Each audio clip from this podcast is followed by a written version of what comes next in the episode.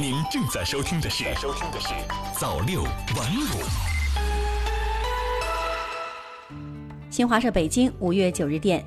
国务院台办发言人马晓光九日应询强调，我们严重警告台独分裂势力，不要低估十四亿中国人民维护国家主权和领土完整的坚强意志和坚定决心。有记者问，据报道。有民进党籍民意代表提案修改《两岸人民关系条例》，删除其中“国家统一”相关文字，体现所谓国家管辖领域仅及于台澎金马及其附属岛屿。请问对此有何评论？马晓光在答问中做上述表示，他说：“我们注意到有关报道，正密切关注事态发展。一段时间以来，一小撮台独分裂分子误判形势，企图在谋独的道路上飙车。”不断试图挑战大陆的底线是极其危险的。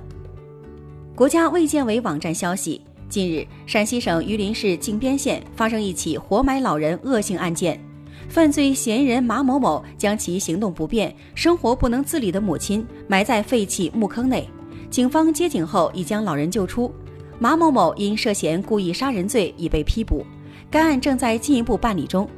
国家卫生健康委全国老龄办表示。马某某活埋老人行为突破法律底线、道德底线、人伦底线，性质极端恶劣，必须依法严惩。国家卫生健康委全国老龄办高度关注此案，陕西省卫生健康委老龄办已派员赴靖边县了解情况，做好获救老人医疗救治、康复护理工作，协调有关部门妥善安排老人后续生活。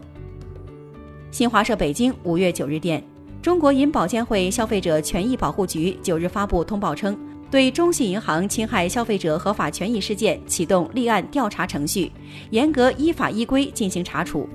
通报表示，二零二零年三月，中信银行在未经客户本人授权的情况下，向第三方提供个人银行账户交易明细，违背为存款人保密的原则。涉嫌违反《中华人民共和国商业银行法》和银保监会关于个人信息保护的监管规定，严重侵害消费者信息安全权，损害了消费者合法权益。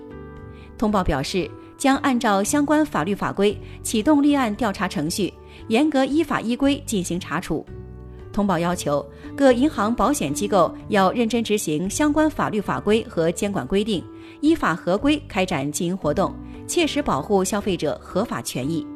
新华社北京五月九日电，根据教育部官网九日公布的消息，二零二零年上半年全国高等教育自学考试延期至八月举行，全国统一命题课程考试时间为八月一日至二日，省级命题课程考试安排由各省自主确定，相关考试科目安排由各省确定后向社会公布。新华社广州五月九日电。珠海市新型冠状病毒感染肺炎疫情防控指挥部九日发布公告，从五月十一日六时起，对经常居住地为珠海的、持有珠海市居民身份证或珠海市居住证的内地输澳劳务人员，入境后暂不实施集中隔离医学观察。新华社伦敦五月八日电，《自然》杂志日前在线发表的一项研究显示，中国科研人员基于基因组数据比对等分析发现。穿山甲可能是新冠病毒的潜在中间宿主。据研究人员介绍，鉴于这是回溯性研究，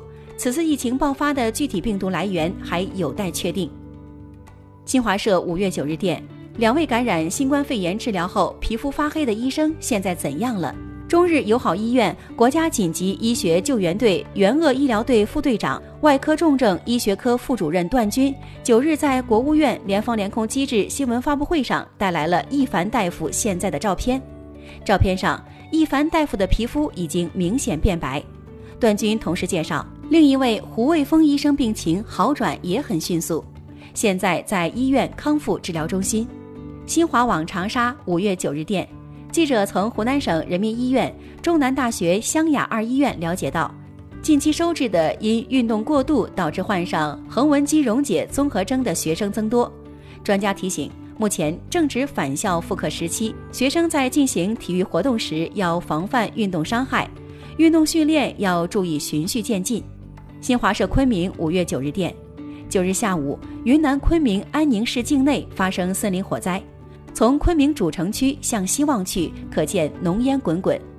据云南省森林消防总队介绍，火灾发生地点在安宁市青龙街道附近，火场具体情况不详。森林消防队伍正紧急赶往火灾现场扑救。九日二时许，记者从昆明市向西望去，可以看见滚滚浓烟。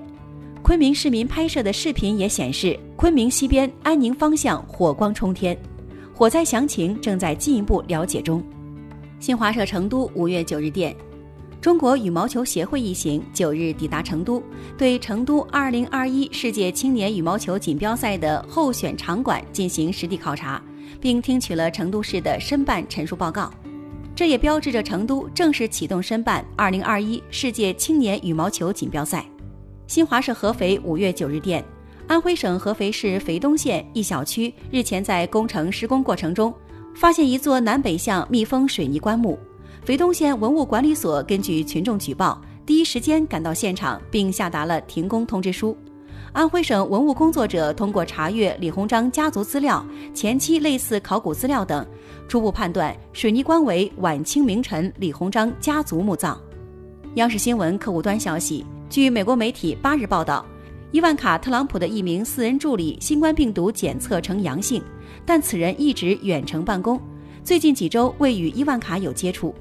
伊万卡与其丈夫库什纳当天都接受了病毒检测，结果均呈阴性。新华社华盛顿五月九日电，根据美国五月八日最新公布的数据，四月一个月内，美国超过两千万人失去工作，失业率飙升至百分之十四点七，是历史上大萧条以来最高水平。两千万人什么概念？差不多就是美国人口最多的七个城市人口总和。不仅如此，由于新冠疫情在美国持续肆虐，专家预测五月份失业率会进一步上升。并且在疫情结束后，仍需要数年才能恢复到疫情前水平。分析人士认为，面对疫情，美国政府步步走错，才导致今天局面。新华社巴黎五月八日电，法国国家科学研究中心七日发表新闻公报说，一项由法国多家科研机构主导的研究发现，部分新冠患者体内缺乏内源性干扰素，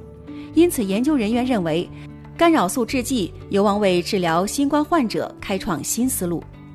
央视新闻客户端消息，委内瑞拉总检察长萨阿普八日表示，已经向美国提出要求，逮捕和引渡在美国境内的雇佣兵头目乔丹·古德罗和另两名委内瑞拉人，他们涉嫌策划和执行此前的雇佣兵入侵委内瑞拉事件。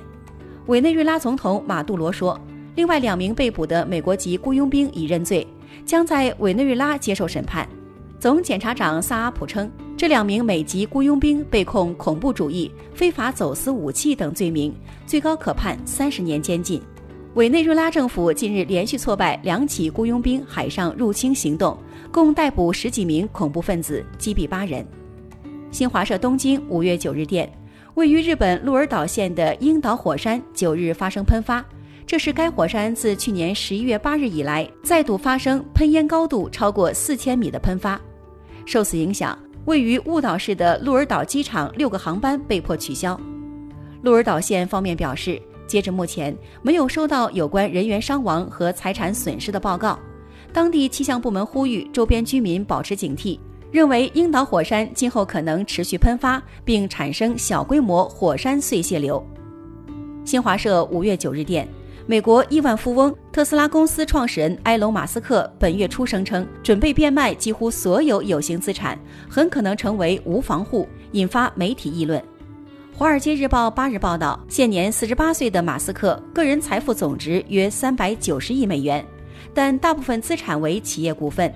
因特斯拉股价表现抢眼，马斯克近期可按协议行使一笔期权，获得近十亿美元的账面财富。但可能需要卖房筹措行权所需资金。早六晚五，